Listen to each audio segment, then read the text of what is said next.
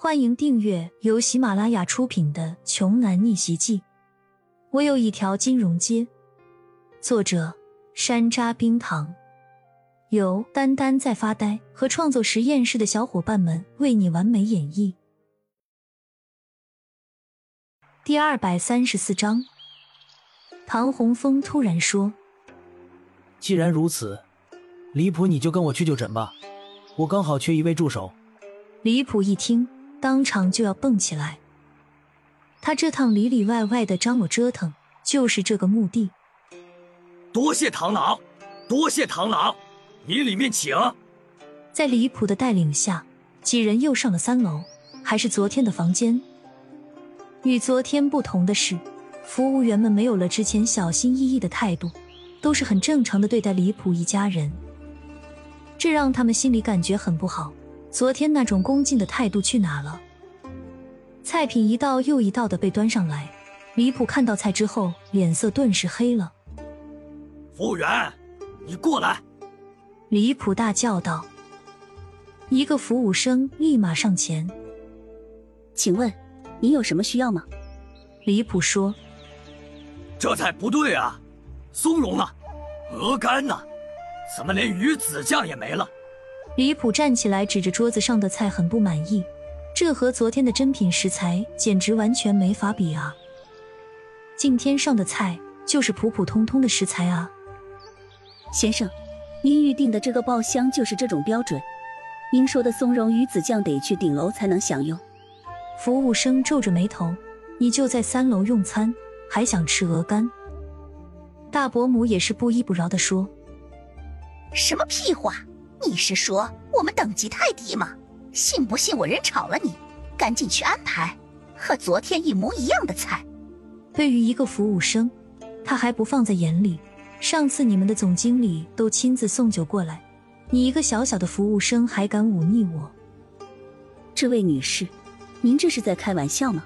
如果您想享用顶级美食，就请您移步顶楼，我们自然会为您安排。如果想在这里用餐，就请品尝当前的美食，这些美食也是顶级大厨做出来的。服务员也是有些生气。哎，你说什么？李普一家傻了，这是什么情况？昨天自己稍微大喘气，这些服务员就紧张的不得了。今天这是怎么了？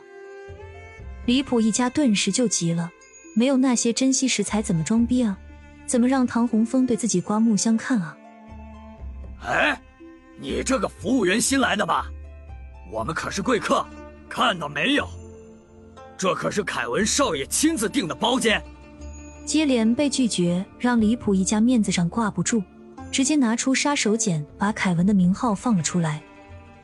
凯文也是很自觉的站了起来，整了整衣衣领，高傲的说：“我限你十分钟给我们更换菜单，不然你明天就别来上班了。”真是对不起。我入职已经多年，而且不知道什么凯文少爷。如果各位觉得用餐不顺，可以去别家。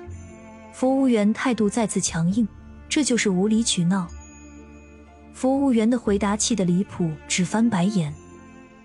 唐洪峰见事情有些不对，说：“好了，这饭菜挺好的，就吃这些吧。”唐老都亲自开口了，一场风波也就平息了下来。但是李普一家觉得面子上无光，心里生着闷气。唐洪峰人老为精，什么场面没见过，一眼就看出这一家人想装逼，结果没装成，顿时觉得李普这个人有些不实在。不好意思啊，这个服务员一点事都不懂。唐老，您吃菜吃菜。李普连忙给自己找借口。唐洪峰应和着说。这菜就很不错，都是出自大家之手，很难得，很珍贵的。这一桌子菜也要好几万呢。唐洪峰可以可以看得出这些菜的价值，故意说出来让李朴一家好受一点。果然，听到唐老这么说，李普心里就好受了许多。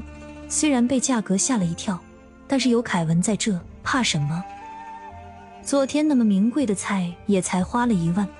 这桌菜打折之后也就几千，菜肴的事情就这样吧。唐老说好吃就行。可是酒不能含糊。